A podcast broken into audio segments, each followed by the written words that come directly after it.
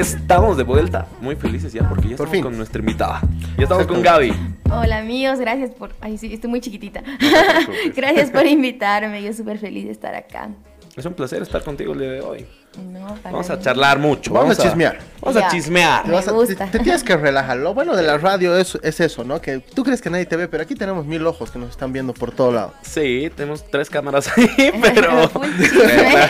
pero igual, vamos a chismear, vamos a conocerte un poco más. Y bueno, vamos a saber un poco de todo y un poco de quién es Gaby. Y por ahí queremos empezar, ¿no? Exactamente. Nosotros tenemos una pregunta para todos nuestros invitados para empezar. ¿Quién eres? Bueno, pues Gaby es una chica de 22 años que se está dedicando a la música al 100. Em, soy cantautora de género urbano y bueno, eso es a lo que me dedico ahora. Mira. Sencillo. Cantautora. En, Sencillo. tre- en tres frases. Claro, en, tres frases. Así conocemos un poco más a Gaby Ferreira. La conocen más como Gaby Shorty, el nombre artístico. ¿Y por qué la Shorty? Bueno, yo siempre he tenido como, como soy muy chiquitita, ahorita igual ven, no llevo ni el micrófono. Eh, siempre he tenido como, bueno, cuando era más pequeñita como que me avergonzaba mucho y no me gustaba. Y yo un tiempo me fui a vivir a Estados Unidos y ahí tenía una, o sea, todos me decían el apodo de la Shori, pero me lo decían como súper tranqui, pero a mí no me gustaba, yo me enojaba y me rayaba, yo así, no me digas eso. Y ya cuando volví como que extrañaba ya un poco y dije, a ver, tampoco, o sea, como que vi que ser pequeñito no era ningún problema y dije, a ver, debe haber mucha gente chiquitita también que se acompleja por eso, entonces si, si nos vamos a dedicar a esto y vamos a hacer alguna, no sé, vamos a hacer de alguna forma visibles, creo que está bueno mandar ese mensaje, ¿no? De que no importa el tamaño del que seas, tienes como que sentirte orgulloso y hasta a veces puede ser una característica tuya, entonces por eso fue como, ok, soy la Shori. Qué, qué bien, ¿no? Se apropia de algo que tal vez al principio no le gustaba y después ya se hace O sea, lo adopta con cariño. exactamente. Exacto, claro, porque esa soy yo, ¿no? Es algo que no puedo cambiar y ¿por qué voy a intentar cambiar lo que soy? Entonces, por eso es la Shori. Interesante. Nosotros tampoco es que seamos muy altos, la verdad. No, tampoco. Los La verdad. Sí, exactamente. Exactamente. Somos un poco chiquitos. Un poquito. Ya. No, no tanto. Eh, o sea, es, es muy común, ¿no? Y más que todo si estás en, el- en- en otros países donde generalmente la- las tallas son distintas, es, es obvio que se te va a diferenciar. Y justamente por ahí queremos comenzar. ¿Cómo empieza tu vida en un país totalmente distinto al tuyo? Bueno, cuando yo viví tranquilamente aquí en Bolivia hasta que tenía 16 años y mm, posteriormente me postularon a una beca en Estados Unidos. Yo no pensé que la gané ni mi familia y cuando ya nos enteramos que sí fue una sorpresa para todos. Y mm, bueno, fue un, me acuerdo un 17 de agosto de 2016 que me fui por primera vez. Y bueno, fui a terminar el colegio, el bachillerato internacional y la idea era volver después de eso. Y justo mis papás me dijeron como no, la educación allá es muy cara, o sea, y no, si no ganas una beca para la universidad no hay chance que te quedes y, y vienes y estudias acá normal, pero en ese momento yo sentía que no había terminado mi, no sé, mi etapa ya, entonces me esforcé un montón y gané una beca para la uni. Y ahí es como que estuvimos ya casi siete años en Estados Unidos. Siete Sí. años. Toda la formación allá. Sí. Interesante, ¿no? ¿Cómo, ¿Cómo es alejarte de tus papás? En- a esa edad más que todo, que es bien Ay, difícil. no, fue ¿no? súper duro. Al menos el primer año, entre 2016 y 2017 yo sufrí mucho porque también yo pensé que sabía inglés con lo que me habían enseñado en el cole y en realidad pues llegué y no sabía nada. Entonces, sí, escuchaba ahí puro ruido, yo qué están diciendo. Y obviamente estar lejos de la familia por primera vez, estuve súper súper triste, pero bueno, con el tiempo creo que uno se adapta y, y adquiere nuevas herramientas de trabajo que quizás es, no sé, aprender a estar solo y, y cositas así. Entonces, fue duro, pero fue una experiencia linda. ¿Y cómo fue la adaptación con tus compañeros? ¿Te costó tanto o no mucho? Allá no, pues porque todos eran, era un chico de cada país del mundo diferente y todos estábamos yendo tras el mismo objetivo, o sea, todos éramos nuevos, entonces era como que, em, o sea, todo- todos estábamos engranando recién, entonces a todos nos costaba de la misma forma y así, entonces no es como que llegué a un colegio donde habían ya chicos que estaban ahí toda su vida, ¿no? Entonces era como que el colegio tenía la misión de que los últimos dos años eh, todos los niños de diferentes países del mundo iban a, a estudiar el bachillerato internacional. Entonces así todos nos conocimos ese día y creo que es una experiencia que todos atesoramos mucho, es como muy especial. Claro, porque al final del día todos te estaban en lo mismo, en foja cero. Empiezan- Exacto. Empiezan, sí. empiezan de cero. Y es una ventaja, ¿no? Sí, Porque sí. así no te sientes incómodo, supongo, no sé. Sí, realmente fue una experiencia sui generis porque no fue el clásico bachillerato americano, ¿no? Donde llegas así, todo High School Musical. Yo imaginé que podía ser así, pero realmente no en un enfoque más global y, y más bonito. Te abre la mente, ¿no? Sí. ¿Crees que has cambiado tu, tu forma de pensar de, de cómo eras antes de irte? Uy, sí, no, yo, no sé, me acuerdo de la Gaby de 2016, me da cringe en todo sentido. no, me doy mucho cringe. Eh, he cambiado mucho, siento que sí, he aprendido a ser mucho más tolerante con muchas cosas. Eh, no sé, como creo que acá nos falta ser más abiertos a la comunidad LGTB, por ejemplo, o o simplemente, no sé, darte cuenta que la gente piensa muy diferente. O, por ejemplo, habían cosas que a mí me desesperaban, que los latinos hablaban con otras palabras que no eran mías y, y- y me molestaba y luego decía, eso es estúpido. Y ya con el pasar del tiempo, como que, no sé, es como una mente un poco más globalizada, más bonito y me, me, me agrada esa idea de ser más tolerante con todo lo que hay en el mundo. ¿no? Y es- eso está lindo. Lo ha adoptado bien. ¿Crees que nos falta a nosotros los bolivianos? Sí, bastante. Yo creo que hay cosas muy lindas de Bolivia y me encanta, como que somos personas muy cálidas, muy lindas, muy hospitalarias, pero supongo que con el tiempo también se va a ir dando y con el avance, no creo que a veces forzar ese, ese desarrollo puede ser un poco peligroso, así que también siento que la gente se está abriendo, bastante gente de mi edad, veo que están todos un poco más abiertos y eso es bueno, eso es bueno. Y Parte de, ¿no? contanos, ¿cómo ya se da tu vuelta a Bolivia? Bueno, mm, las producciones allá, mi, mi idea era, mm, fue muy confuso ya el último semestre, yo no sabía si quedarme allá porque también eh, yo quería quedarme allá a ejercer la música de una forma no como artista, no como al frente, sino como en la parte de atrás, porque eh, cuando estudié allá tuve varias pasantías también que eran más de cómo era la industria musical desde la parte de atrás eh, y a mí me interesaba mucho eso. Entonces, luego, bueno, meses ante- anteriores como que había sacado unos temas que pegaron súper bonito acá en Bolivia, entonces eso me confundió bastante y dije, creo que, a ver, la, la única forma de, de- de construir una carrera artística es estando ahí, conectando con el público y fue la decisión que me hizo volver y dije, a ver, ganemos experiencia como artista y posteriormente también se puede dar que trabaje en la parte de atrás, no siempre como, como artista, ¿no? Entonces eso fue lo que me hizo decidir volver. ¿Te gusta mucho componer? Me encanta componer, me encanta componer y me encanta la industria como tal y cómo funciona, es súper interesante. es- La gente creo que generalmente piensa que uno se puede morir de hambre con la música, sí es difícil, pero es toda una industria monstruosa que hay por detrás que es, que es hermoso y, y sí, me encanta todo ese ámbito. Entonces, si pusieras como que en una balanza Ujú. el componer y el poder cantar, ¿cuál pesa más? No, de lejos componer. Me yo siento que soy más perfil bajo generalmente. Creo que a veces en las redes parece que soy media loquilla y así. Pero yo siento que soy media tímida, así perfil bajo. Entonces a mí me gusta más estar como ahí en la parte de atrás y así. Pero también me encanta obviamente conectar con la gente, cantar. Bueno, ca- yo siento que tengo más tiempo cantando que componiendo, pero, pero pues me encanta. Me encantan los dos, pero componer es creo, creo que me, me gusta más. Sí. Es, es, es bonito, ¿no? Tienes que tener la chispa para y la motivación también para hacer todo esto. Pero Mucha nos estamos habilidad. yendo muy adelante, Andrés. Nos estamos eh, comiendo. lo Hay que volver. Hay que Exactamente. volver. Yo quiero, yo quiero preguntarte algo que, no sé, para muchos es difícil. ¿Cómo ha sido tu etapa del cole? ¿Cómo eras, eras, eh, no sé, muy buena alumna o tal vez no te gustaba tanto el colegio acá, en Bolivia? Ya. Eh, creo que tenéis varias etapas. Yo antes estaba acá cerca en el San Calixto. Mm, Cuando estaba en primaria, hasta inicio de secundaria era una niña así, súper tranquila, así como, como ahora, creo, así, mm, media tímida ahí. Y sí, me gustaba estudiar bastante, siempre así media corcha. y ya cuando yo empecé a hacer ballet y, y tenía actividades extra, ya no me alcanzaba el tiempo en el Sanca, entonces me cambié al San Ignacio.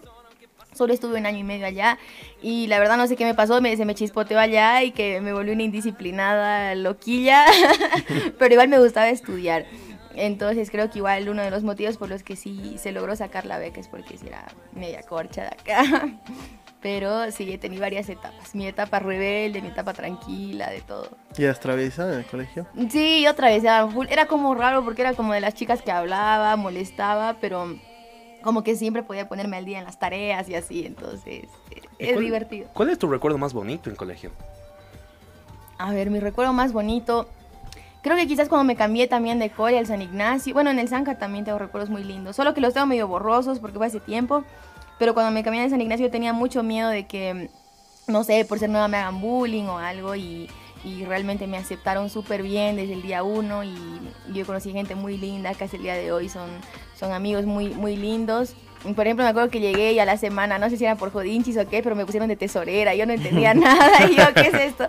Entonces, no sé, como que muchas amistades hermosas y en, en ambos colegios. Entonces, yo tengo bonitos recuerdos del colegio. ¿Sigues teniendo amistad con ese tipo, con los chicos de los colegios en los que has estado? Sí, sí, no, es- también son tantos coles que obviamente ya no se habla con todos, pero de que tengo ahí mi par de amiguitos que siempre los recuerdo con cariño y les sigo hablando, sí, sí, hay de, de- de ambos lados.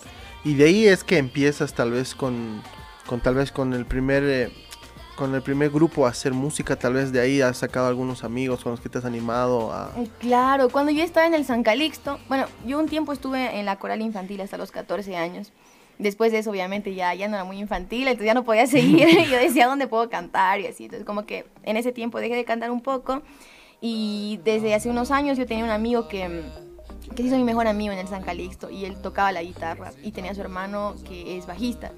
Y me dijo como, ¿te gusta el rock? Y en ese momento, no, yo era súper pop. Y le dije, no, no me gusta el rock. Y me dice, no, pues escucha, esta banda es como pop punk, que era Paramore. Y le escuché y me gustó y dije, me gusta, me sirve. Y me dice, ¿quieres formar una banda? Y yo, ya. Entonces como que nos pusimos en campaña a formar la banda, teníamos las dos guitarras, todo, y lo que nos faltaba era un baterista. Y terminamos conociendo un chico que era así súper mayor a nosotros, que trabajaba en la alcaldía, y así. Y él era gigante y nosotros ahí. Y conformamos la banda y también fue una época muy, muy especial para mí. Eh, fue- fueron como dos años, de 2014 hasta 2016 hasta antes, de que me fui, que, que empezamos a hacer muchos covers y yo estaba muy metida en el mundo rockero aquí en La Paz. Tocábamos en el, en el Alive, en el X, siendo así súper niños y mis papás así como que nos metían ahí legalmente. Entonces son recuerdos súper lindos. Sí. Bueno, vamos a seguir charlando con Gaby, pero después de la pausa. Es momento de una pausita una pequeña chiquitita. pausita. Exactamente. Enseguida volvemos. Esto es Otra Otra, Voz. voz.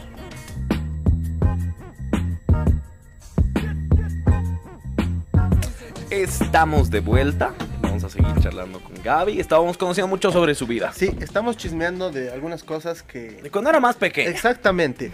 Por ejemplo, yo le preguntaba ahí en el corte, le decía, "¿Tú cantabas en el cole?" y me decías, "Sí, pero hasta ahí." Sí, sí, sí, era. Sí, como te decía, No yo siempre. tenías- No quedé así como, muévanse, y ya, aquí llegó, ya, la caballota, ya. No, no, tampoco. Pero sí, me gustaba cantar y así, pero mis actividades estaban más fuera del cole, creo. Y me decías que empezaste a hacer ballet, eh, estabas en la coral. ¿Cómo dividías tu tiempo con el cole, con el ballet, con todo esto que era es bien, bien difícil, ¿no? Bien Para difícil. tener tus tiempos ordenados, digamos. Y justo en el Zanca había como el sistema modular que era eh, de mañana y de tarde, entonces por eso como que yo me empecé a frustrar un poco porque súper loco hubo un tiempo donde yo sí quería ser bailarina y no quería hacer nada más. Entré aquí al ballet oficial y era pues como una escuela, es una escuela, ¿no? Donde tienes que cumplir bien, más de tres faltas estás chao y así. Entonces como que yo les decía, mis papás gracias a Dios siempre me apoyaron en, en todas las locuras, así quiero ser astronauta, y yo decía, "Ah, dale, en ese momento dije, quiero ser bailarina, ya, dale. Entonces como que vimos la forma de poder cambiarme de cole y así. Y sí, sí era difícil organizar los tiempos, pero, pero no sé, me gustaba estar ahí medio ocupadita. Ya no bailas. Eh, bailo ahí con lo que se puede, pero así a esa intensidad del ballet, no, no, ya no. Que es fuerte, difícil, ¿no? Sí. Mantener la disciplina. sí, sí. Y además es un deporte prácticamente, donde tienes que estar... Full aeróbico, ¿no? El ballet, es, el ballet clásico creo que es muy diferente a todas las demás danzas, sí. ¿Y cómo le vas, cómo le das a la danza eh, folclórica? ¿Cómo te gusta, gusta? bailar? Me gusta, me gusta. Allá, eh, justo en el ballet, en, en el ballet oficial nos hacían llevar así, sí o sí, digamos, los viernes, me acuerdo, en la tarde, una danza folclórica. Y creo que me divertía más también, yo ahí, sí. pero nunca me atreví a entrar a un ballet folclórico, pero bueno, en algún momento igual me encantaría bailar en el carnaval o qué sé yo, me gusta. me ¿Nunca has bailado en el carnaval? en ningún- No, ¿Te no. gustaría bailar en Oruro? Sí, creo que en algún punto. Sí, en algún punto estaría cool. ¿Qué te gustaría bailar? Em, no sé, mi hermano bailaba caporales hace un tiempo y se veía súper divertido, entonces capaz le siga los pasos. Sí. Divertido pero difícil, ¿no? Sí, Vos has bailado caporales, Andrés, ¿no? Sí, es complicado. Igual demanda mucho ensayo, Coordinar. coordinación. Eso. Claro, hay que coordinar. Porque obvio que es bello cuando todo, toda la tropa baila al mismo ritmo, está coordinada. Pero cuando cada uno va por su lado, se ve chistoso. Claro, claro. Y yo veía que, que ensayan y hasta así no van, como que hay multa y así, entonces como que yo estoy todavía, no, soy muy, muy changuita, ya va a pagar mis multas, sí, más después, adelante. después, pues. Claro, más adelante. Pero hablando un poco de eso, eh, tú eres fiestera, te gusta la fiesta, te gusta ir a bailar o... Este, creo que tuve mis etapas cuando estaba en la U. Eh, sí, que comencé a loquear, así, ah, me encantaba ser fiestero. Creo que siempre he sido de, de ese espíritu, pero no sé qué pasó el último año, como que ya me calmé y soy una señora, así mi hermano ayer salí y me decía, no vas a salir, y yo, no, ni un plan, y yo, no. Entonces, por ahora creo que estoy en mi mood de señora, pero capaz me, me vuelve a pegar la chiripi porque ya salgo de nuevo. Tal vez se rete en carnavales, ¿eh? Claro, tal Pues vez es Capaz. el momento para revelarse, ¿no? Capaz, capaz. Pero también puede ese momento de la chambita para nosotros, Claro. los Claro artistas, que entonces sí. hay que ver, pero a ver. Y claro, ¿cómo equilibras? Porque ya cantar ya no se te ya no es un pasatiempo para ti, ya es tu, tu forma de vivir, ¿no? claro. ¿Cómo haces la diferencia de tu momento de, no sé, de, de descanso, de, de pasarla bien a trabajar?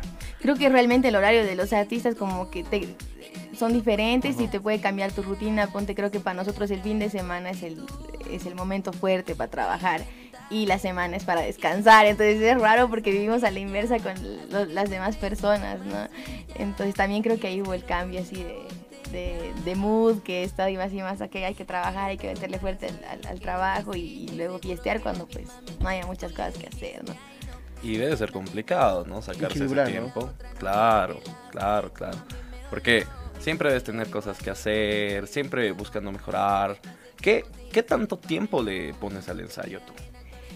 Em, a ver, siento que es muy relativo, ponte en la semana, hay veces en los que me, me encierro en mi sala, porque yo siempre estoy en mi sala y me encierro y mis papás afuera, y es mi momento más que todo de componer, entonces yo siento que ah, siempre trato de evitar bloqueos creativos, más que nada porque eso a veces te llega y eso es complicado. Entonces como que siempre que puedo me encierro ahí y, y bueno, siempre estoy ahí cantando, qué sé yo, ensayando y cuando hay shows fuertes obviamente sí, es como que hay que prepararse con, con, con bastante tiempo, pero creo que para mí sí es más que todo eso de que no hay un horario establecido y eso es lo difícil, tú te tienes que establecer y así como que, ok, a componer, a componer. Disciplina, ¿no? Sí, sí, sí, es. Y hablando, tú nos decías esto de, de tus tiempos de organizarte para, para estar eh, en, en tu momento creativo. ¿Tienes algo que te motiva realmente? Dices, ¿sabes qué? Ahora estoy motivada, voy a, voy a hacerlo. O algo que te, que te dice, ¿sabes qué? No voy a hacer nada hoy día. No, no quiero componer, me deprime o, realmente no quiero, no quiero hacerlo. Es fuerte, yo siempre mm, trato de estar bien mentalmente, físicamente, porque eso como que me ayuda a trabajar bien. Generalmente la gente dice como, ay no, que te rompan el corazón, a veces temones. Conmigo no funciona eso porque estoy mal y estoy mal. Y ahí ya, ya no hago nada. Pero creo que para mí mi momento de catarsis es cuando asimilo las cosas malas, cuando ya estoy más tranqui, como que ya ahí puedo escribir. Entonces yo siempre trato de, de estar en, en el estado más óptimo para poder hacer las cosas, ¿no? Creo que a mí cuando, no sé, yo me pongo sad, no, no me funciona eso de componer así. No sale nada. No, es mejor asimilar ya. Mejor, ¿no? Así también tienes la, la mente más abierta de lo que pueda Sí, pasar. uno se siente tal vez más tranquilo. Es que cada uno tiene un método diferente. Sí, Claro. sí, sí, sí. Hay gente que le sirve así llorando, escriben, creo. Y ya, y yo, ¿cómo lo hacen? Y ya. Alan hace películas llorando. Sí, sí, Alan. Sí, a mí me consta, yo lo he visto estresadito, llora- casi llorando. Es que depende también tu nivel de, de aguante, ¿no? Para la situación que te, que te toque pasar para, para decir, oye, me gusta, puedo hacerlo. O tal vez, Claro, y a veces, tema- a veces te puedes frustrar mucho. Y por eso le quiero preguntar a Gaby, ¿cuál ha sido el momento más frustrante hasta el momento en tu carrera? Mm, creo que siempre hay altos y bajos todo el tiempo. Es como un sub y baja. eh, entonces yo siento que es de mucho aguante el, el- el seguir en, en la música. Creo que haber momentos bajos que siempre llegan es cuando, por ejemplo, la gente a veces se olvida que también es un trabajo y siempre te, o te subestima o te regatea cosas. Y es como que tú no vas a ir a un dentista y le vas a decir, ay, pero bájame, pues, como que no, ¿cómo vas a cobrar eso? no Entonces son como cosas que mm, molestan un poco. Y, y también el hecho de que, no sé, tú tienes que ir generando para seguir produciendo y a veces puede que haya un tema que no salió o no pegó como tú esperabas. Eso es un bajón también y, y también a veces cuesta sobreponerse y decir, bueno, hay que seguir intentando hasta que algo funcione. Mm, entonces yo siento, si- siempre siento que hay momentos de bajón, ¿no? Es- hay que intentar salir, pero es, es un sub y baja.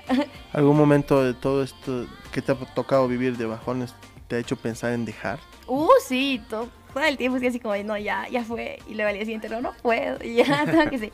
Sí hubo uno en específico, pero no sé, yo siento que siempre la vida te, te va a llevar por donde tienes, no sé, que es tu destino. También tú siempre vas a terminar eligiendo lo que te gusta. Em, y esa frase de uno siempre vuelve donde fue feliz, ya, creo que es de verdad. Eh, me acuerdo que hubo un tiempo que yo ya tenía que volver a la uni y yo estaba comenzando todavía, era eso el año pasado casi. Y no sé, yo hacía tocadas y tampoco, no me conocía mucha gente, no iba mucha gente y tuve una tocada donde literalmente estuvo mi familia y dos amigos más. Y ahí como que se sintió re feo y dije, como que salí con un muy mal sabor y dije, no, o sea, y estaba yo componiendo una canción que bueno, hasta ahora nunca salió porque el proceso creativo fue muy raro. Salió todo, o sea, como que la canción se distorsionó tanto que literal hasta el día de hoy no la puedo escuchar, así la odio, nunca la voy a sacar. y en ese momento fue como que dije, basta, o sea, qué frustrante, nadie conoce mi música, ni siquiera a mí me gusta, se acabó. Y bueno, al día siguiente pues pasaron cosas locas, así que luego salió borracha y pegó un montón y bueno, ya, esa es otra cosa, pero sí, ese fue el momento en el que yo estaba así muy decidida y dije, acá, acá llegué, o sea, es difícil, se acabó. Sí, sentía que invertía mucho dinero y para nada, era como al agua, entonces eso me molestaba mucho. Es frustrante, ¿no? A veces no ver frutos inmediatos, pero ya los estás viendo ahora. Ya Está con nosotros en la radio. sí. Claro, es, poco a poco, creo yo, esto de, de los procesos para lograr tu objetivo. Sí, sí, eso también. Yo creo que era que maduró un poquitito este año, entonces como que me di cuenta de eso, que no, pues nada es inmediato y hay gente que se toma hasta décadas para pegar un tema, entonces solo es trabajo y disciplina y ver hasta dónde puedes llegar. También es un toque de suerte, ¿no? Uno nunca sabe. ¿Te imaginabas estar acá en lo que estás haciendo? Eh, o sea, siempre sí mi deseo, pero nunca en mi mente fue como, oh, se va a concretar, va a pasar, ¿no? Es, como más esa motivación de, a ver, voy a trabajar porque espero que pase, quiero que pase, pero no, no, nunca imaginé que iba a ser tan loco todo. En un año así que iba a cambiar las cosas. No tanto. Pero a ver, hemos hablado de la frustración. Son las 11, 11 de la mañana, por cierto. Eh, ya, pide su deseo. Sí, vean un deseo. Él es así. Sí, yo soy así. Pide su deseo a las 11, 11. Siempre, todos los sábados es sagrado, nuestros oyentes lo saben. Eh, pero, a ver, hemos hablado mucho acerca de las frustraciones. Pero contanos, ¿cuál ha sido para vos el momento más bonito que has tenido en tu carrera? O más importante. Eh, creo que han habido muchos. Creo. Mmm, el, el, el, que me dio más satisfacción así, que yo me acuerdo cómo me sentí así, wow, fue cuando ya estaba en la universidad ya en Estados Unidos y de la nada me llegó un correo que me dicen como, hey, siempre había un festival que se llamaba Spring Fest allá y yo siempre iba ahí, como estaba en modo fiestero, yo, uh, o sea, ni me imaginaba cantar ahí y me mandan un correo y me dicen como, hey, como que estás interesada en abrirle el concierto a un artista y yo no sabía quién era, pensé que era un artista local así del pueblo y dije, mm, ya está bien, obvio, o sea, claro y luego en ese momento me revelaron quién era y yo estaba muy obsesionada con la serie Euforia y me dijeron que iba a abrirle a Dominic Fike, que era Elliot, encima mi crush y yo, ay, obvio que sí, cuando quieran, donde quieran. Y, y, fue creo que un momento muy, muy épico para mí y que nunca me imaginé que iba a pasar y abrirle el show a, a Dominic Fike fue como muy loco. Creo que para mí fue mi pick, así, en ese momento. Sí, fue mi pica. Y acá también le abriste el concierto a Don Omar. ¿Cómo ha sido esa experiencia? ha sido muy loca, así muy bonita. Igual cuando, cuando me enteré la noticia de que eh, le iba a abrir a Don Omar, eh, me puse muy feliz. Me puse más nerviosa también porque bueno, él es un ícono del género que yo hago y entonces yo lo respeto un montón. Desde hace muchos años lo respeto, lo admiro. A Zion y Lennox también. Entonces como que creo que yo siento que son parte de toda esa cultura del reggaetón como los pioneros y, me daba mucho nervio como fallar o hacer las cosas mal o que no les guste. Entonces como que me puse muy nerviosa, pero fue muy lindo y fue la primera vez que actué en una tarima tan grande en mi país y fue como muy hermosa eso también. Otro pick. Otro pick. Pero contanos, ¿pudiste conocer a Dominic Pike? Eh, sí, a Dominic Pike lo pude conocer. Obviamente tenía su seguridad ahí, no querían que nos tomemos fotos ni nada. Eh, pero me acuerdo que él estaba ahí tomando su cafecito y yo me paré así en el escenario porque además que era mi crush supremo, así yo, mira, contemplándolo, yo así con mi anillo creo. Y ya cuando él iba a subir al escenario, así, fue súper buena onda y solo me chocó el puñito de esta mano y yo no me la lavo ese día. Entonces fue como que lo mejor, o sea, muy, muy humilde él y fue la única interacción que tuvimos, pero a mí me bastó, fue hermoso. Yo, así. ¿Y con Zion y Lennox o Don Omar los pudiste conocer? No, les pegó la altura, creo, y se fueron bastante rápido. pero sí pude conocer al hermano de Don Omar y un tipazo ahí, un genio. Yo, encima estaba yo deshecha ahí, súper ya feo mi, mi outfit todo y me saqué la foto, entonces no, me da cosita subirlo, pero le, voy a subir. Son experiencias que marcan, ¿no? Y me, increíblemente eh, su crecimiento a nivel profesional ha sido muy bueno. Y seguiremos charlando, pero ahora ya desde otra faceta, luego de la pausita, nos tenemos que ir a una pequeña pausa, son las 11 y cuarto de la mañana, esto es... Otra voz.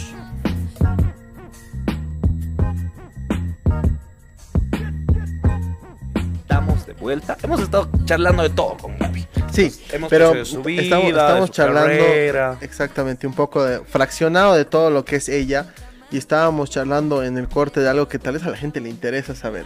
¿Cómo ha sido el detrás de, todo esto del concierto para abrir a Don Omar? ¿Cómo, cómo lo has vivido el, primer día de cancelación?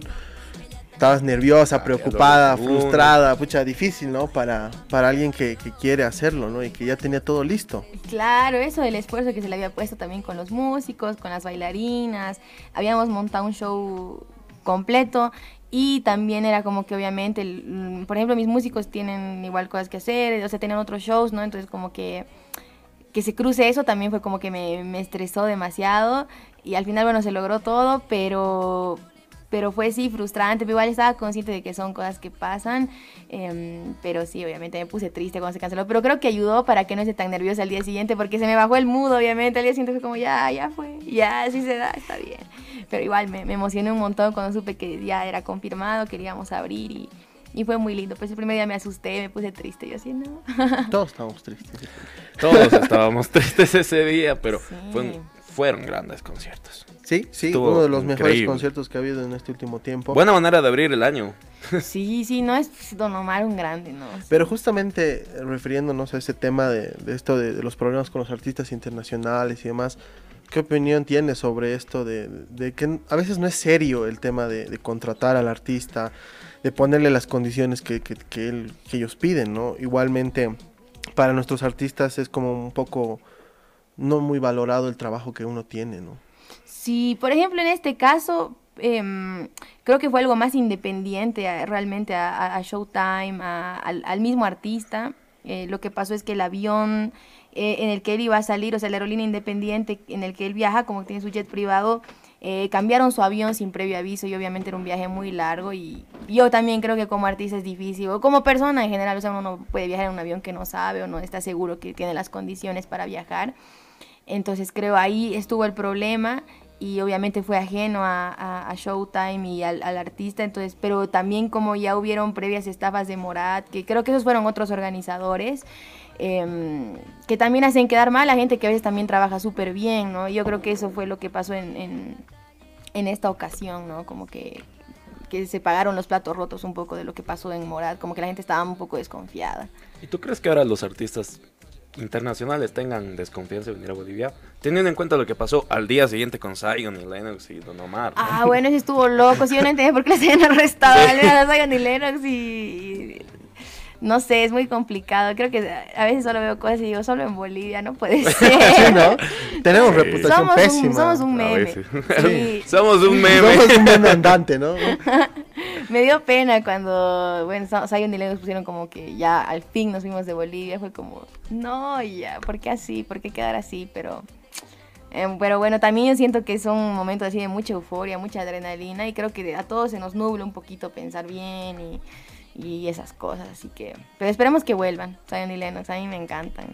En general, ¿no? Eso, eso hablábamos con, con Andrés en programas pasados y decíamos, yo creo que nadie va a querer venir, yo creo que muy, muy, muy difícil va a ser traer un artista porque no les das las condiciones, ¿no? Y a veces eh, este tipo de problemas que ya me contaba Andrés que ya le había pasado a Don Omar hace unos años atrás, igual, sí, claro, en 2007 ya le había pasado por primera vez. Igual, igual arrestaron. mismo caso, sí, exacto. Entonces ya era la segunda vez que le pasaba y bueno, seguramente es difícil.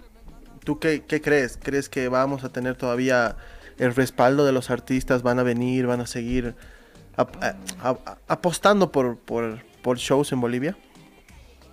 No sé, la verdad, yo creo que va a depender mucho del, del equipo del artista, ¿no? Bueno, también hay organizadores que hacen las cosas bien bonitas.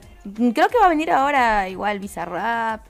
el Fercho, a la Madness, ¿no? E- Esa fiesta que igual es muy esperada. Eh, ya, ya está ahí. con Él su está en modo madness desde el año pasado. Entonces sí. no. Ya, ya está en modo madness. No, la mates. Pero esperemos que sí. Esperemos que sí, ¿no? Vengan los artistas y, y- y se entienda que, que son a veces pequeños desfases y ya que, que complican las Claro, cosas. a veces sucede. No, Sí. no siempre es, ¿qué te digo? Un lunar en toda la situación, pero Bueno, siempre tenemos algunos problemas por ahí con esto de, siempre de- pueden de suceder. los conciertos. claro.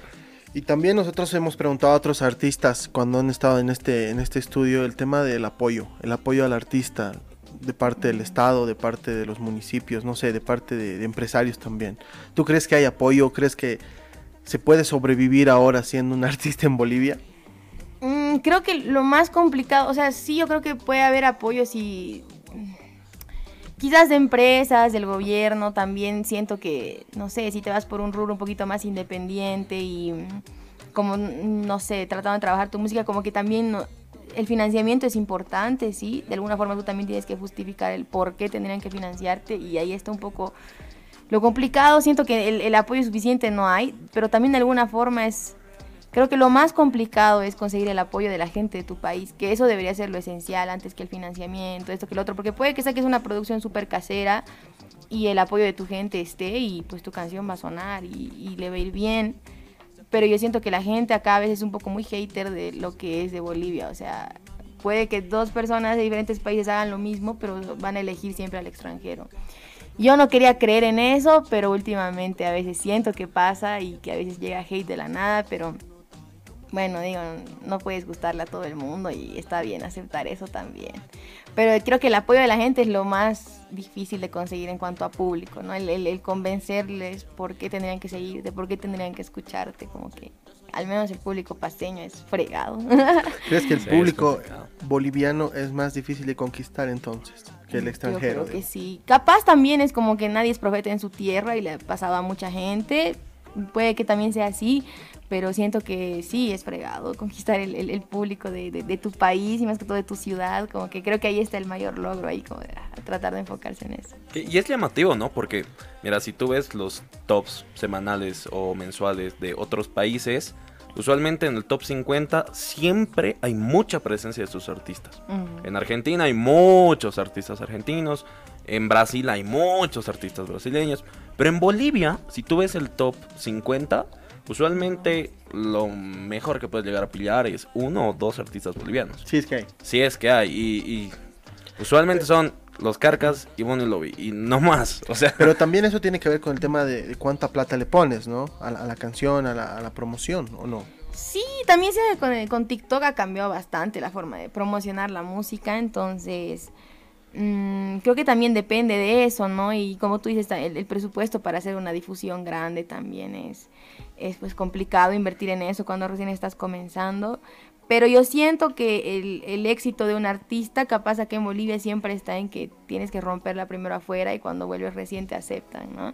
Ah, es- eh, no he visto tantos casos como que la rompes en tu país y, y listo, ya la lograste, ¿no? Por ejemplo, el Boni tuvo que romperla en Puerto Rico primero y de ahí volvió un poquito más consolidado y así. Creo que también, bueno, los Carcas son una leyenda y, y la rompen en todo lado. también, ¿no? Sí, sí, sí. Y hay algunos que tal vez nunca llegan a pegar acá. Rodrigo Rojas, el ejemplo. Rodrigo Rojas, paseño, tremendo cantante.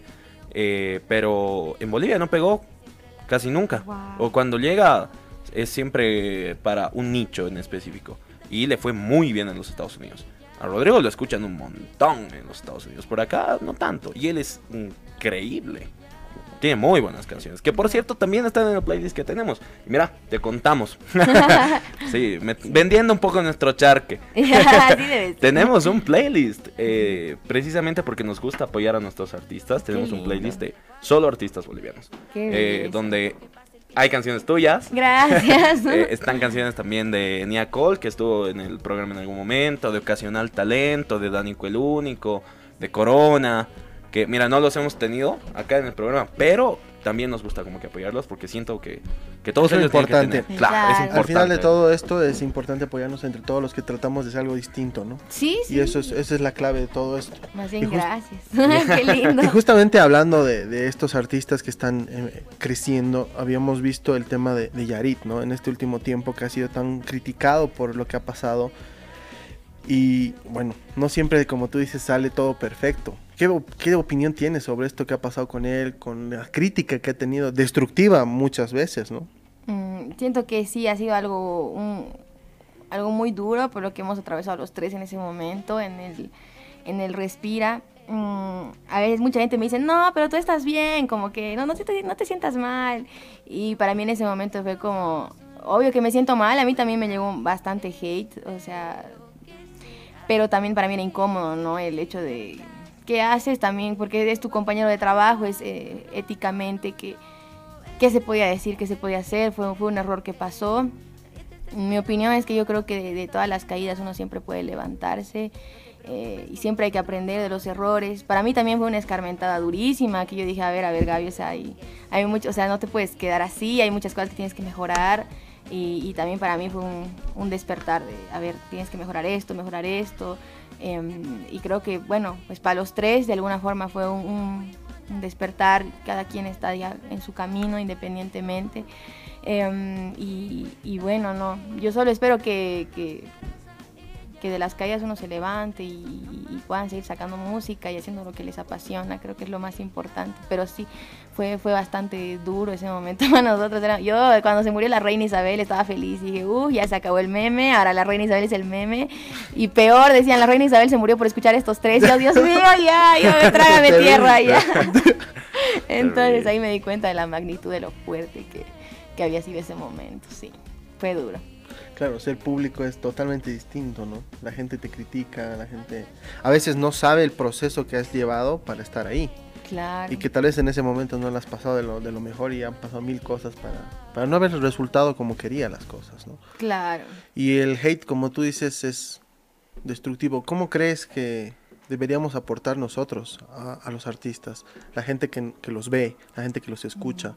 En vez de criticar, ¿cómo, cómo crees que podríamos aportarles a ustedes? Creo que obviamente nadie está obligado a, apoyarte como tal, porque yo siento que ahí ya perdería toda la esencia orgánica, ¿no? De como me gusta este artista, me gusta lo que hace, me gusta su música. Y yo creo que la gente está en, en- en el derecho de que no le guste también lo que haces y todo bien. Pero, por ejemplo, yo nunca recuerdo un momento en el que yo estoy en TikTok y, por ejemplo, a mí no me gusta Kuno, pero nunca le voy a tirar hate como, ay, te odio Kuno. O sea, no, tampoco. Es como que yo sé que en algún momento que quizás puede leerlo y, y nunca sabes en qué momento está la persona individualmente. Pero todos los artistas también son seres humanos, ¿no? Capaz, a veces a uno, uno lee el hate y te llega, te afecta y te genera inseguridades que capaz antes no tenías. Entonces yo pienso que a veces mejor si no te gusta, pues listo, no te gusta, pero no, no tirar unas críticas destructivas, ¿no? Así como de, ay, te odio, y ya, cosas así. Creo que ese es un gran problema, ¿no? Que a veces la gente que empieza a criticar a las demás personas no se da cuenta de que estás criticando a una persona, no es un robot, no por ser un personaje público significa que va a sentir diferente o que va a tomar las cosas bien, lo feo que le vayas a decir. Claro. Igual le va a afectar, igual le va a doler, eh, igual le va a hacer sentir mal. Así que igual un cacho de reflexión, ¿no? Porque a veces le damos mucho palo a nuestra propia gente. Sí, Somos sí, más críticos con la gente nuestra que Sí, con la es lo que ella decía justamente, ¿no? Que es bien difícil conquistar duro. a- a- a- al- al público boliviano, paseño, porque no estamos muy acostumbrados a ver este tipo de crecimiento, ¿no? De, de los artistas. Y a veces nos encanta adoptar personas del exterior como si fueran nuestras personas y les dan más como que apoyo a ellos y demás. Y es como que Claro. tienes un montón de artistas en Bolivia. Claro, que puedes ahí también escuchar. Y hablando de eso, Gaby, ¿cuál ha sido el artista o cuál es el artista que te motiva, que te ha inspirado en este tiempo para estar donde estás? Mm, creo que, a ver, a mí me inspira mucho Daddy Yankee, es así como mi, mi mega referente, obviamente es el papá de- de- del género urbano, em, pero también me, me inspira mucho su disciplina, su forma de ser y, y, por ejemplo, tuve el privilegio de ir a su concierto y de ver el, todo el amor y la entrega que le ponen, absolutamente cada detalle, creo que para mí hace mucho la diferencia y, y, bueno, pues para mí sí, Daddy Yankee, así como mi, mi ídolo. Y a la vuelta de la pausita, vamos, te la dejo la pregunta. ¿Quién es el para ti el referente más grande tal vez en Bolivia de, de- de todos los artistas que están creciendo y están en, en lo más top, digamos, ¿no? Tenemos que irnos a una pausita. Es momento de un cortecito. Enseguida volvemos. Esto es Otra Otra, Voz.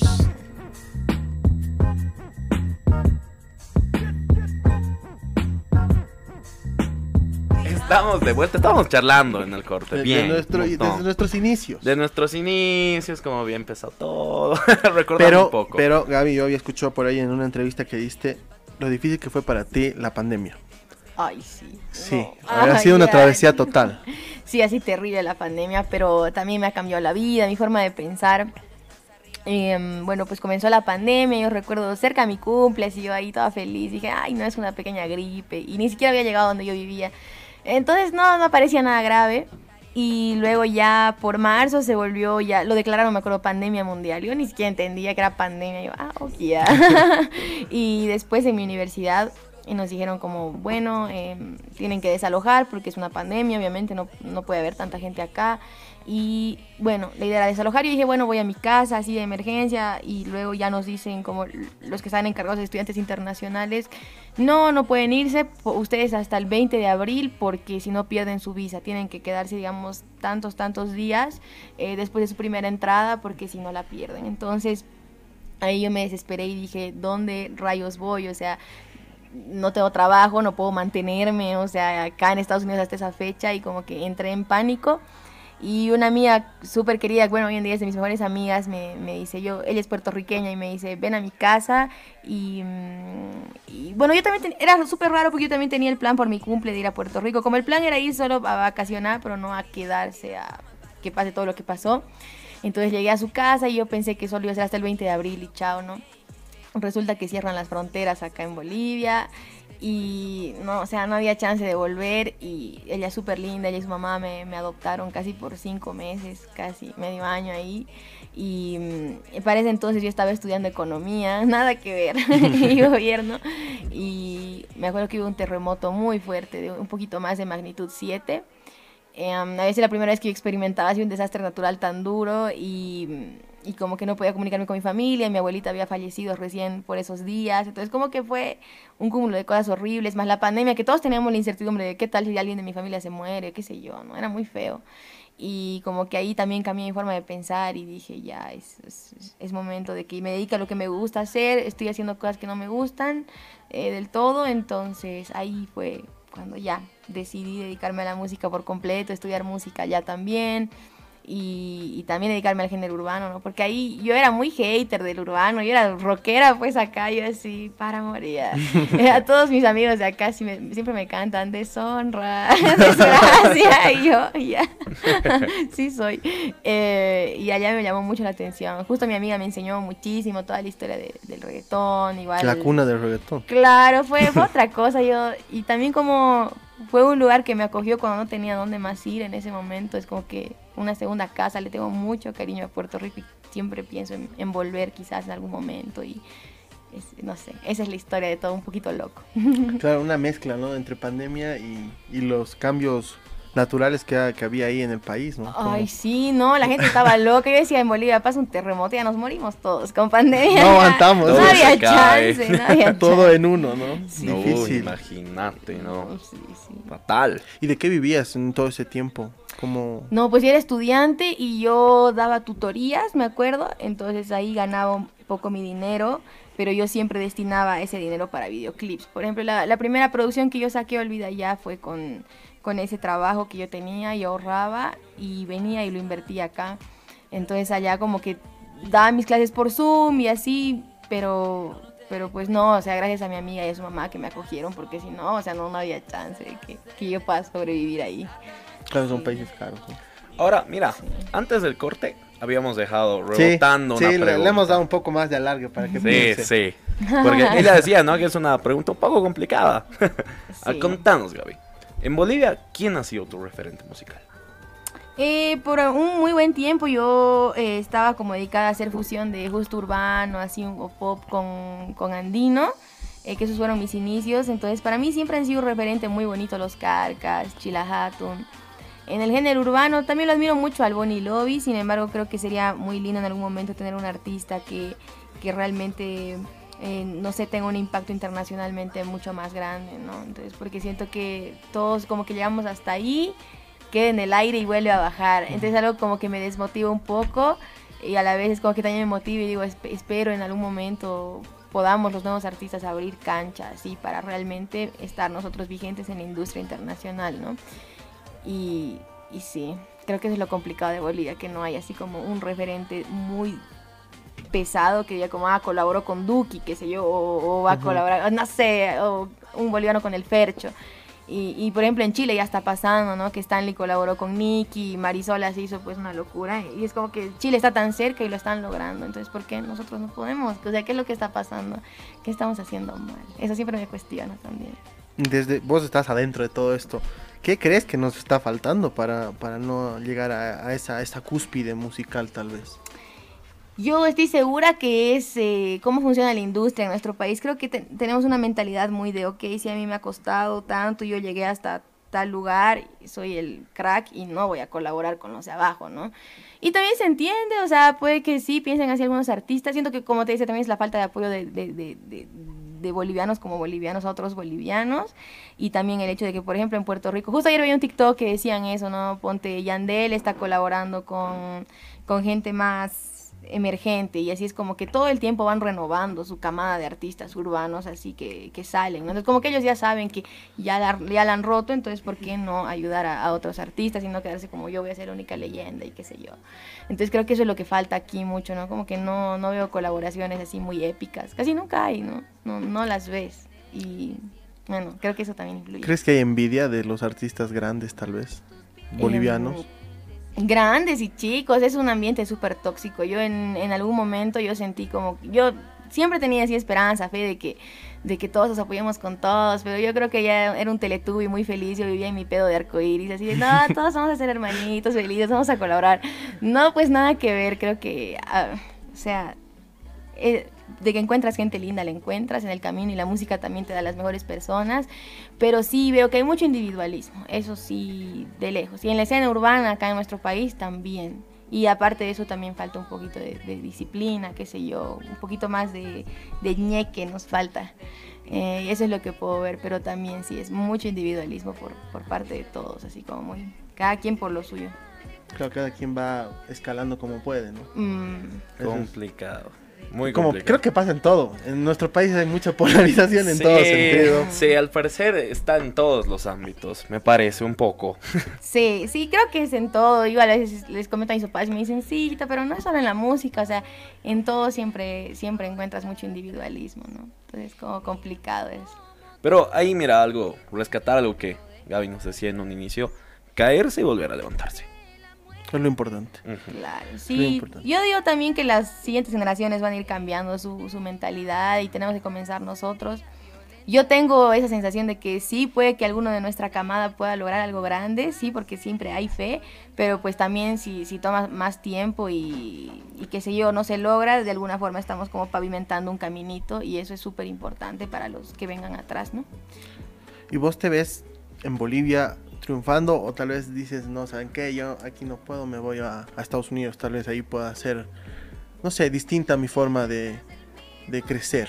Mm, yo creo que se pueden hacer también cosas increíbles desde, de, desde, desde tu propio país, como que se puede... Con el internet creo que ya también no hay tanto... No hay fronteras, ¿no? No hay tantas fronteras, sí. Eh, pero sí, me gustaría que pueda explotar algo desde aquí, desde Bolivia, para no sé, justo como te decía, para abrir es, es, ese caminito, esa cancha de, ok, desde Bolivia lo ha explotado hacia afuera, está cool, quizás hacer ese cambio estaría lindo y, y tampoco puedo mentir, no que la gente es así mala conmigo ni nada, también hay mucha gente linda que, que, que, siento que me apoya, está ahí presente en TikTok, en Facebook y son de Bolivia también, entonces creo que es un trabajo, como les decía, largo, arduo y, y a ver, esperemos que se pueda lograr como te decía, hay, hay, de todo. Solo hay que, creo, seguir poniéndole un poquito más de trabajo a todo. Hablaba Gaby de las redes sociales. Yo aquí tengo unos datos que son... Gaby es una crack. Increíbles. sí. Unos datos muy grandes en, en, redes sociales que abarca gran cantidad de seguidores. Para enero de este año, por ejemplo, 15 mil en Instagram solamente. Y mira que es súper difícil crecer en Instagram. Es muy Ay, el difícil. Insta es una locura, ¿no? Sí, sí, es, es heavy. Pero lo interesante de Instagram, por ejemplo, es que muestras la vida que tú tienes día a día. Vos muestras todo, eres de, de subir mi desayuno, de, estoy en tal lugar, eres así o eres más reservada con tu vida. Eh, creo que soy un poquito reservada a veces, pero también a veces me loqueo y estoy ahí, ay, miren esto, que no sé qué, muy random. Em, pero, pero sí, creo que yo soy media todavía reservada en, en el Instagram, donde eso me muestro más loquilla, creo es en Facebook. Em, no sé, siento que mi comunidad en Facebook acepta absolutamente cualquier cosa. O sea, le, le, le- le puedo subir una foto, qué sé yo, comiendo un pique macho y están súper felices y de, "Ah", como que se ponen re alegres. Entonces, en Facebook yo me siento como así bien en confianza, así, ahí loqueo en Facebook. Y en Facebook igual te va bastante bien, porque tu cuenta ya está verificada, por ejemplo. Sí, súper lindo eso también. Si ves estoy en Facebook es, es mi, mi comunidad amigable. En TikTok también, son, son buena onda. Es Pero, cool. Sí, ¿y cu- cómo ha sido esta, para verificarte en Facebook, cómo, lo has, cómo ha sido el ¿Cuál es el proceso, cómo, cómo se hace, digamos? Claro, ellos te piden como un poco de que demuestres a- al- algún tipo de trabajo anterior que has tenido, relevancia, así. Em, y bueno, pues así, yo lo hice así como de random, a ver, pues hagamos qué pasa. Y es, es difícil verificarse en todo lado, entonces yo no, no le tenía fe. Y luego ya salió yo así gritando, no puede ser, y ya. Eh, pero fue súper bonito. Creo que es, es una palomita azul que también no, no define cuánto co- conectas con la gente y así, ¿no? Entonces yo también me di cuenta ya al, al momento que ya estaba verificada la cuenta que dije, realmente no, no hace mucha diferencia también, pero... Solo es una Más palomita, estético. ya. Sí, sí. Bueno, es momento de un cortecito. Y a la vuelta vamos a conocer más sobre Gaby. Sí, Vamos a conocer vamos a sobre sus sobre gustos también. gustos y sobre el amor. ¿Cómo está su corazón? Mm. En- después de la pausita vamos a estar chismeando un poquito más. Enseguida volvemos. Esto es Otra Otra, Voz.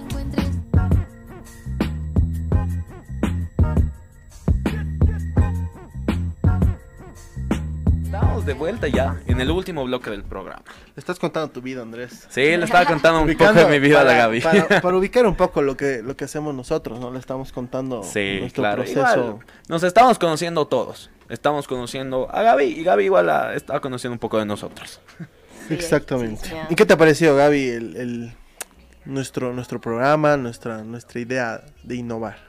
No, súper linda, como les ¿Te ha decía, me sentí súper cómoda, una entrevista muy, muy linda y así como charlar con amigos, muy lindo. Es nuestro objetivo, ¿no? Es el objetivo, exactamente. Pero antes de la pausa igual habíamos mencionado algo. Que El amor. vamos a conseguir, vamos a Yo charlar no un quería poco entrar acerca del tan, tan amor. directo. pues. Pero an- Vamos. antes vamos a hacer un poco acerca de los gustos de Gaby. Gaby nos decía de que ella podía postear una foto en su Facebook comiendo pique macho. ¿Cuál es el plato favorito de Bolivia de Gaby? Eh, de lejos yo creo que sí, silpancho, pique macho y... mm, a veces charquecán también, ahí todo tradicional, Todo. ¿no? Y ya, en general todo. Alto. ¿Y de afuera? Eh, a ver, de afuera... mm, a ver, Complicado. complicado. me, me gusta mucho la comida mexicana también, es bien rica. eh, las pastas, la comida italiana. Y un- una oportunidad tuve de comer comida de Etiopía con un amigo que era de allá. Es buenísima la es comida de muy Etiopía. loca, sí, sí, la comida árabe está bien todo. Sí, sí. O sea, yo, yo como todo menos aceitunas, ya, así te súper simple, ya. En este equipo todos odiamos la aceituna. Pero algo más importante, ¿te gusta cocinar? ¿Sabes cocinar? Eh, me defiendo, pero me desmotivé de cocinar porque cuando yo viví un tiempo ya solita, así ya en, en- en- en- en un departamento, cuando me fui de intercambio en, en la U, eh, como que yo me cocinaba y para mí sabía rico porque yo, bueno, pues así que esto, el otro, y les invitaba a mis amigos y todos me decían, bro, no tienes sazón, o sea, como cocinas así horrible, y yo de puta, perdón. Entonces a mí me gusta cocinar, pero para mí, porque después me critican, dicen que no tengo sazón. Por ejemplo, ¿qué es lo que, lo que mejor te sale? No, no, tampoco soy tan elaborada. Yo me acuerdo cuando vivía allá, hacía así, ponía mis lechugas, solo co- cocía cosas, literal. O sea, sí, por eso también entiendo que no le gustaba a la gente. o sea, sé cocer y fritar cosas, pero así que te hago un plato, todavía no estoy Todavía no. preparada, ¿no? Todavía no. Ah. Bueno, ese es proceso también de aprender a cocinar. Sí, también. A Gabo le gusta mucho cocinar. Sí, yo creo Ah, que, yo qué creo que el, el hecho de cocinar es también un- una distracción y también te tienes que tener motivación. Sí, para- verdad. Mira que, dato curioso, acá los tres cocinamos. Sí, Alan también. Nos contaba de que, bueno, Alan aprendió mucho de su mamá. Claro. La- Su mamá la motivado. tocaba. Ya, claro. Le tocaba. Pero a vos, No, claro, a mí igual me encanta, encanta. cocinar. Cocino mucho con mi mamá. Eh, nos encanta hacer comida asiática. Ah, Hacemos mucho- ¿te gusta el sushi? Sí, sí, me encanta el sushi. El otro día igual fui a comer ramen y ay, me encanta. y la cosa. Y entre, Damn. a ver, esta es una pregunta que yo siempre les hago a los invitados.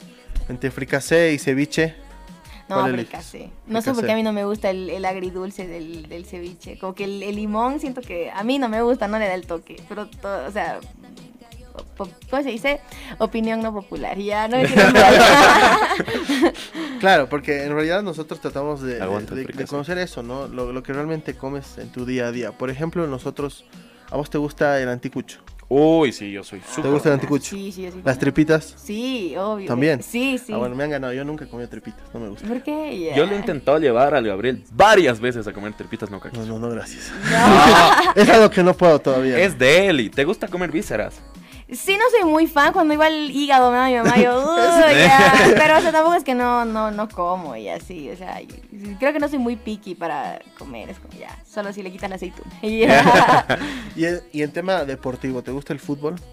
me gusta el fútbol, me gusta verlo, yo igual jugaba, pero no era así como la más crack, hasta me fracturé el brazo jugando fútbol y desde ahí fue como que ya le, le paré un poco, y ya. ¿De qué equipo eres? Eh, del Bolívar. Dicen que antes era del Tigre, pero no les creo. Dicen, tal vez son mentiras. Creo que aquí va a terminar la entrevista.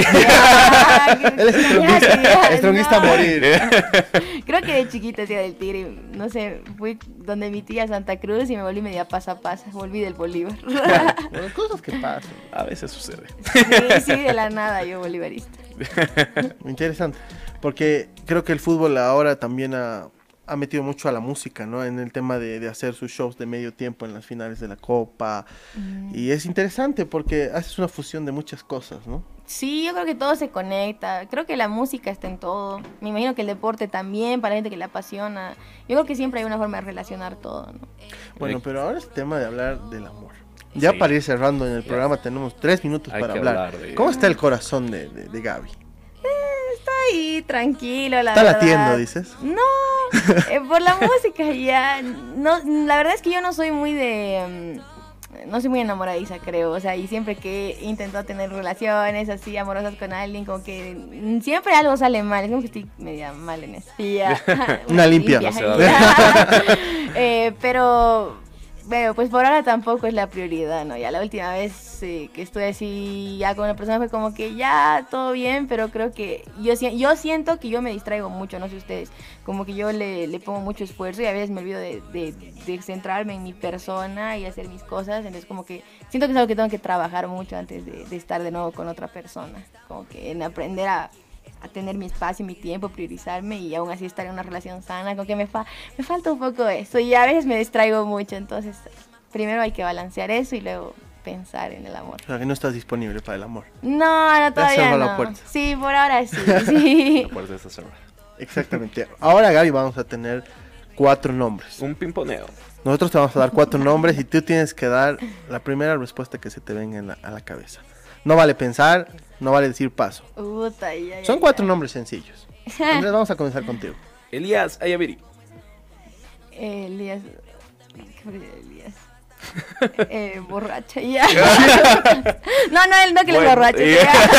ya. Se viene la canción. Elías borracho, ya. Bonnie Lobby. Eh, un grande. Yesid. ¿Quién? Yesid. ¿Yesi? ¿Quién, ¿Quién es? Yari. Ah, ¿yo es Yesi? Péguenme. Eh,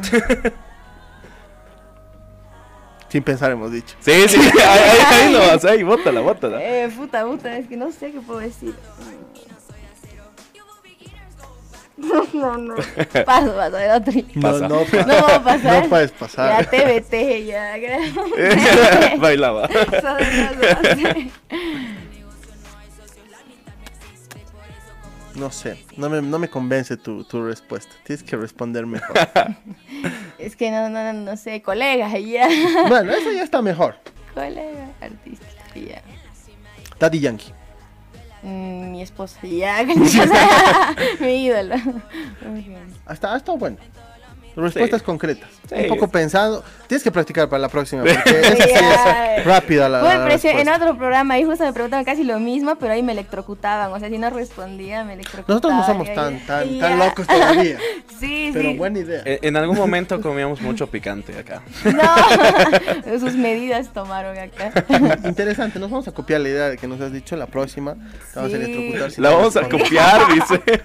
Casi me mata, él es el cuyo, yo voy a agarrar esto y yo, ay, ay, ay. Y ya encima me hicieron responder y me electrocutaron. Así que, Toma. Castigo completo. Castigo completo. Ha sido un placer estar contigo, Gaby. Gracias por tu tiempo, gracias por abrirnos tu, tu vida un poquito, obviamente. Nos ha faltado mucho tiempo para, para seguir charlando contigo. Sí, verdad. Habrá otra oportunidad, te vamos a estar convocando, obviamente. Gracias por contarnos toda tu historia. Herbol No, ahora es tu usted. casa. Gracias, Eh, nos amigos. encanta mucho haber tenido con toda esta charla contigo. Como lo ha dicho, ha sido como una charla de amigos, hemos podido, hemos podido conocerte mucho más a profundidad. Ha sido un Gracias. placer tenerte. de no, para mí me divertí un montón y gracias por tomarme en cuenta e invitarme al programa. Para cerrar, Gaby, queremos despedirnos con una canción. ¿Qué canción quieres? ¿Quieres cantarla tal vez o quieres que la pongamos? Eh, a ver, le- les puedo cantar quizás una nueva que va a salir. ah. Perfecto, a ver, a ver, una primicia. Una Primicia, eh. primicia. Lo dice.